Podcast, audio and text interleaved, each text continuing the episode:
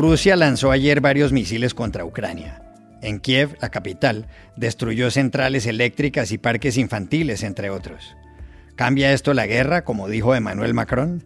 Hablamos ayer en Madrid con Eduardo Saldaña, codirector de El Orden Mundial. Casi el 60% de los inmigrantes que viven en la Comunidad de Madrid provienen de países latinoamericanos donde se habla español. ¿Qué explica el fenómeno? Contactamos al periodista de El País, Fernando Peinado, y a la venezolana Natalie Alves. El ajedrez está en jaque. Las acusaciones contra uno de los mejores jugadores del mundo, Hans Niemann, según las cuales ha hecho trampa, lo han puesto en entredicho. ¿Qué implica esto? Llamamos ayer a Gabriela Vargas Talavera, maestra internacional femenina.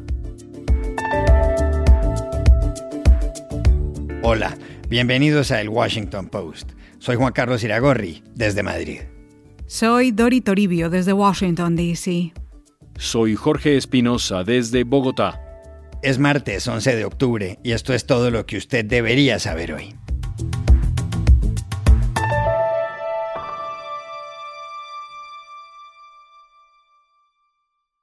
Ayer, cuando se cumplían 230 días desde el comienzo de la invasión a Ucrania, Rusia lanzó una ofensiva contra varias ciudades de ese país.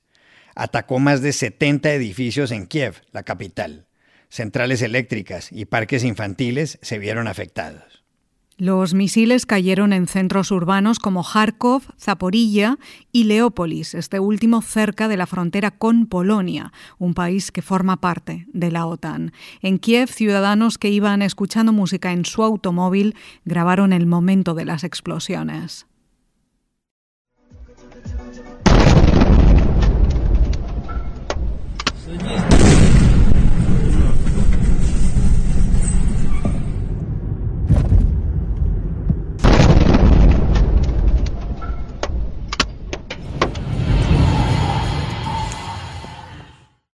El número de muertos en la capital variaba, pero las cifras más confiables eran de unos 15.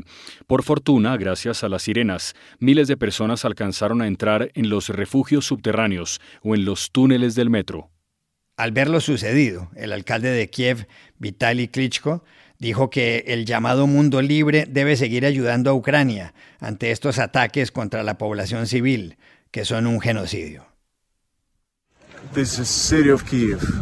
Just uh, an hour ago, this attack, another attack, continued attack of Russia on Ukraine, killed civilians, and this war and so-called free world must help us Ukrainians, continuing to help us Ukrainians to stop this genocide. Los misiles eran la respuesta rusa a la explosión que el sábado dañó la vía para automóviles del puente de Crimea, que tiene más de 16 kilómetros de longitud. El puente fue inaugurado en 2018 y comunica a Rusia con la península de Crimea. Cuatro años antes de la inauguración del puente, Vladimir Putin invadió a Crimea y luego, para unir a su país con la península, puso en marcha la obra que también sirve para trenes y que se levanta sobre el estrecho de Kerch. La explosión del puente, que Moscú cree que fue obra de los servicios secretos de Ucrania, se produjo un día después del 70 cumpleaños de Vladimir Putin. Él mismo dijo ayer que si Ucrania sigue lanzando atentados terroristas, la Federación Rusa responderá de forma dura y proporcional, y que nadie debe dudarlo. Ayer, Bielorrusia, aliada del Kremlin, anunció que desplegará tropas conjuntas con Rusia cerca de Ucrania. Entre tanto, en París, el presidente de Francia, Emmanuel Macron, condenó con la mayor firmeza los ataques contra civiles ucranianos y señaló que constituyen un cambio profundo en la naturaleza de esta guerra. Évidemment, la France a eu l'occasion de le faire ce matin, a condamné avec la plus grande fermeté les frappes délibérées de la Russie sur l'ensemble du territoire ukrainien et contre des civils, ce qui est un changement profond de la nature de cette guerre. ¿Cambian los ataques rusos de ayer la guerra en Ucrania? Se lo preguntamos en Madrid al analista internacional Eduardo Saldaña, codirector de El Orden Mundial. Bueno, estos ataques, estos bombardeos no van a cambiar el curso de la guerra drásticamente. De hecho, son un paso más en la escalada que veníamos viendo. Los podemos entender como una respuesta al ataque contra el puente de Kerch, porque este puente, este paso no es simplemente un punto estratégico eh, en el abastecimiento de Crimea y de toda la operación rusa en Ucrania, sino que también tiene un valor simbólico para el Kremlin, por lo que el ataque contra el puente ha hecho que muchos mm, de la línea dura rusa miren a Putin pidiendo algún tipo de respuesta, ¿no? No nos tenemos que sorprender por lo indiscriminados que han sido los ataques, es algo que Rusia ya ha hecho anteriormente en otros lugares y tampoco nos tenemos que sorprender porque no cambien drásticamente el curso de la guerra. Primero porque lo que estamos viendo es que ha afianzado la posición de Ucrania, y por otro también ha afianzado el apoyo de, Occidente al, gobierno ucraniano, ¿no? Es importante también ver estos ataques en el marco de la estrategia que probablemente Rusia despliegue en los próximos meses. Se ve derrotada en el frente y en el campo de batalla y es probable que se opte por ataques indiscriminados contra infraestructuras o también algunos ataques estratégicos contra infraestructuras claves a nivel energético de cara al invierno para ejercer presión sobre Zelensky en el plano energético y económico y también en el plano del temor social. Y además es probable que se intente que conforme el invierno avanza y probablemente haya un estancamiento en el frente, desde Bruselas se ejerza algún tipo de, de presión. Pero es importante tener en cuenta que los analistas militares señalan que Rusia no tiene la capacidad de mantener este tipo de ataques como una constante que sería lo que le permitiría ejercer mucha más presión sobre, sobre Kiev. Por lo tanto, la guerra va a continuar y lo que sí queda claro es que estamos en un escenario de escalada.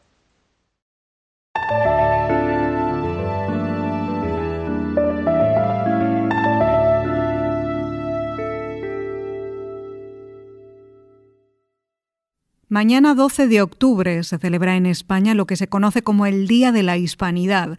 Esta vez se cumplirán 530 años de la fecha en que Cristóbal Colón pisó por primera vez tierra del continente americano.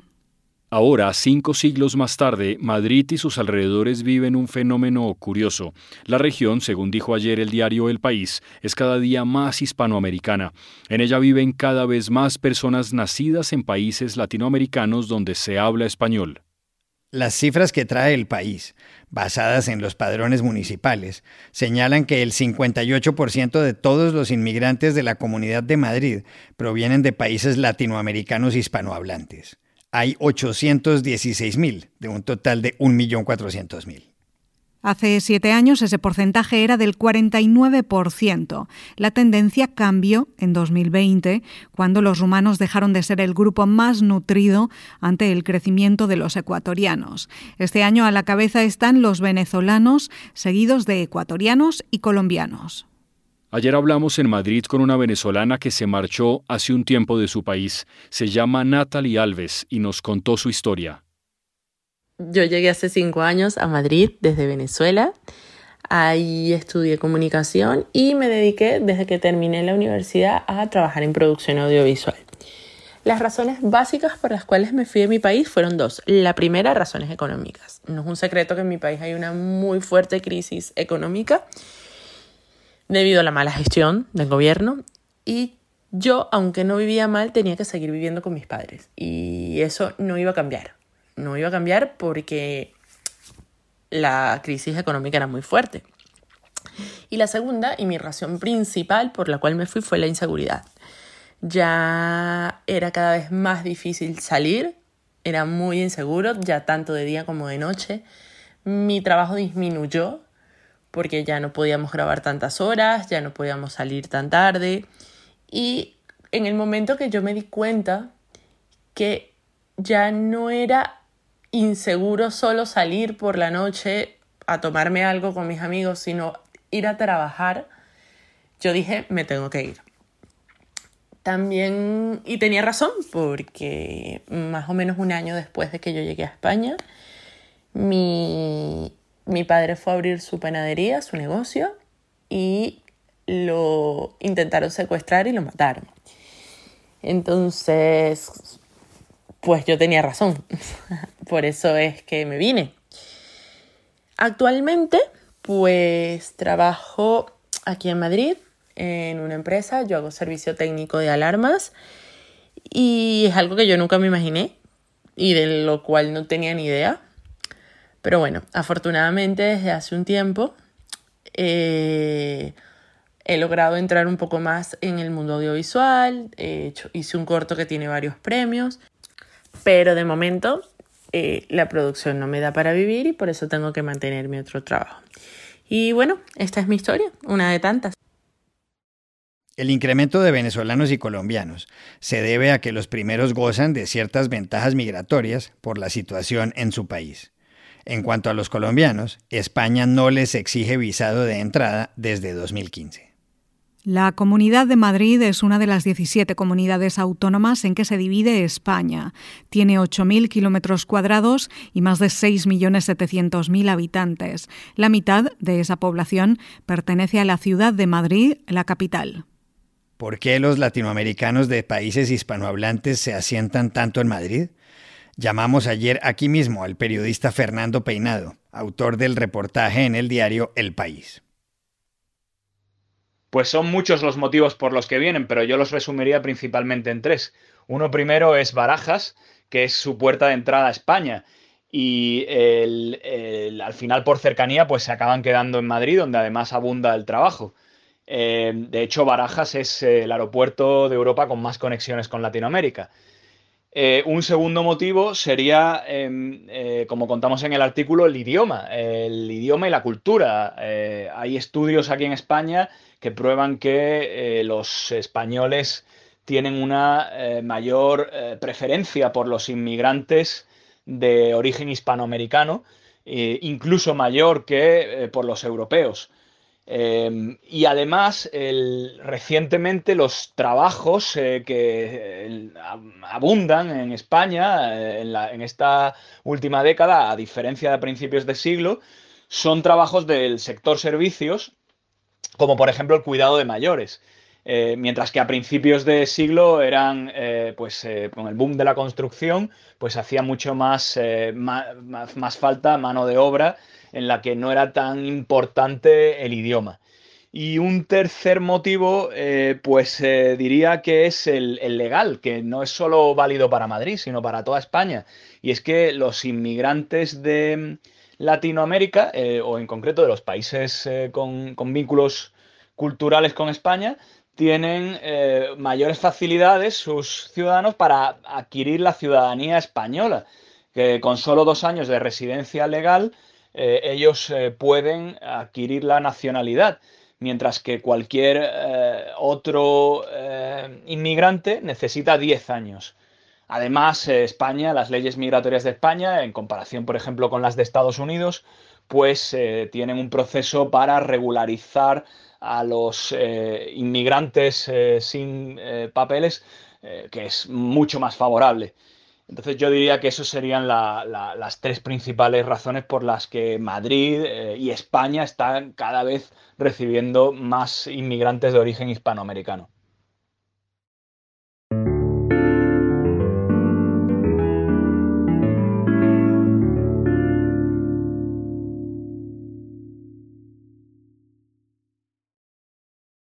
El ajedrez está en jaque. Las recientes acusaciones, según las cuales uno de los mejores ajedrecistas del mundo ha hecho trampa, ha sacudido este juego que se estableció en la Europa medieval, pero que es hijo de otro mucho más antiguo, llamado Chaturanga, inventado en la India hace más de 20 siglos. Todo empezó el 4 de septiembre en la Sinkfield Cup de St. Louis, en Missouri, cuando Hans Niemann, un estadounidense muy hábil de 19 años, derrotó al campeón mundial, el noruego Magnus Carlsen, de 31. Carlsen llevaba 23 partidas invicto. Al día siguiente, Carlsen se retiró del torneo y publicó en su cuenta de Twitter un video muy extraño. Era del entrenador de fútbol portugués José Mourinho, diciendo, prefiero no hablar, si hablo me meto en problemas. El asunto se complicó el viernes de la semana pasada cuando el diario The Wall Street Journal reveló una investigación de chess.com, una plataforma digital en la que compiten grandes jugadores internacionales. Según la investigación de 72 páginas, Hans Niemann recibió ayuda ilegal en más de 100 partidas de ajedrez. Niemann lo negó. Dijo que solo hizo trampa cuando tenía 12 y 16 años. Chess.com retiró a Niemann de su servidor. Como si todo eso fuera poco, hace tres semanas el hombre más rico del mundo, Elon Musk, retuiteó un mensaje según el cual Niemann pudo haber ganado varias partidas, porque tenía instalado en el ano un dispositivo que vibraba cuando mostraba la jugada correcta.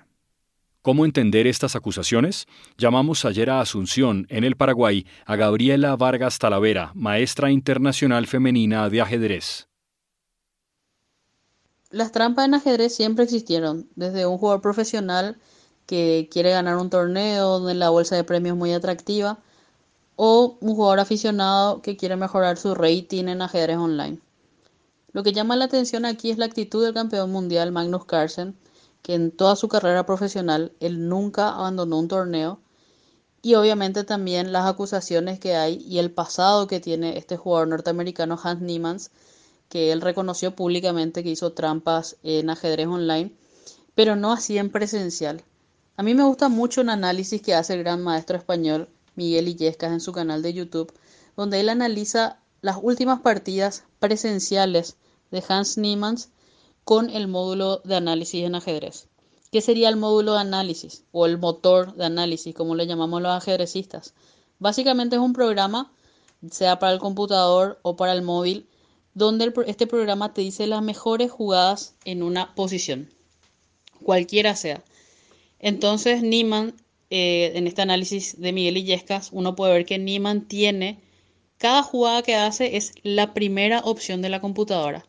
Pero así también, él participa en un torneo y la primera, segunda ronda juega como una máquina, hace partidas espectaculares, la primera del módulo, pero ponerle la cuarta, quinta ronda juega como un ser humano normal, sin elegir las mejores jugadas del módulo. Entonces la pregunta aquí es, ¿estamos ante el nuevo prodigio del ajedrez mundial o ante el nuevo tramposo del ajedrez mundial?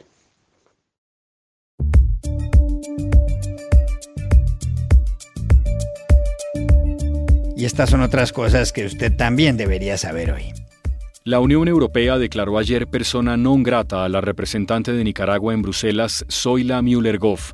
La decisión se anunció 12 días después de que el gobierno de Daniel Ortega expulsara a la jefa de la delegación europea en Managua, Bettina Mushat, bajo acusaciones de injerencia. Bruselas considera que esa acción fue injustificada.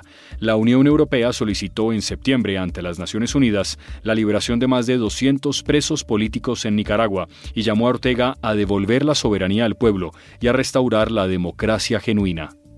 En Francia comenzó ayer el juicio por homicidio involuntario en contra de Air France y Airbus por el accidente en 2009 del vuelo 447 que cubría la ruta Río de Janeiro-París. El juez, antes de dar inicio a la sesión, leyó los nombres de los 228 pasajeros y tripulantes que murieron en el peor accidente de la historia de la aerolínea.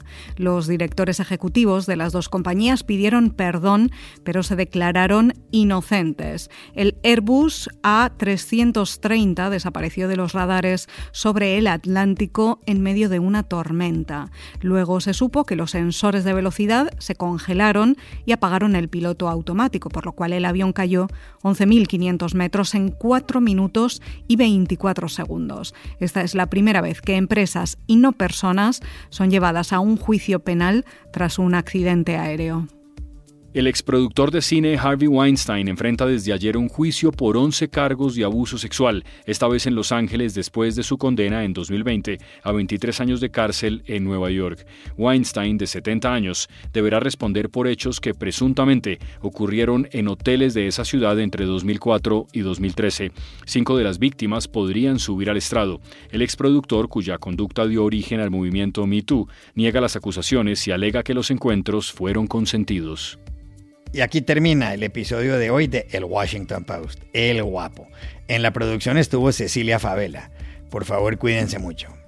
Y pueden suscribirse a nuestro podcast en nuestro sitio web, elwashingtonpost.com, seguirnos en nuestra cuenta de Twitter, arroba el post, y también nos encontrarán en Facebook buscando el Post Podcast. Chao, hasta la próxima.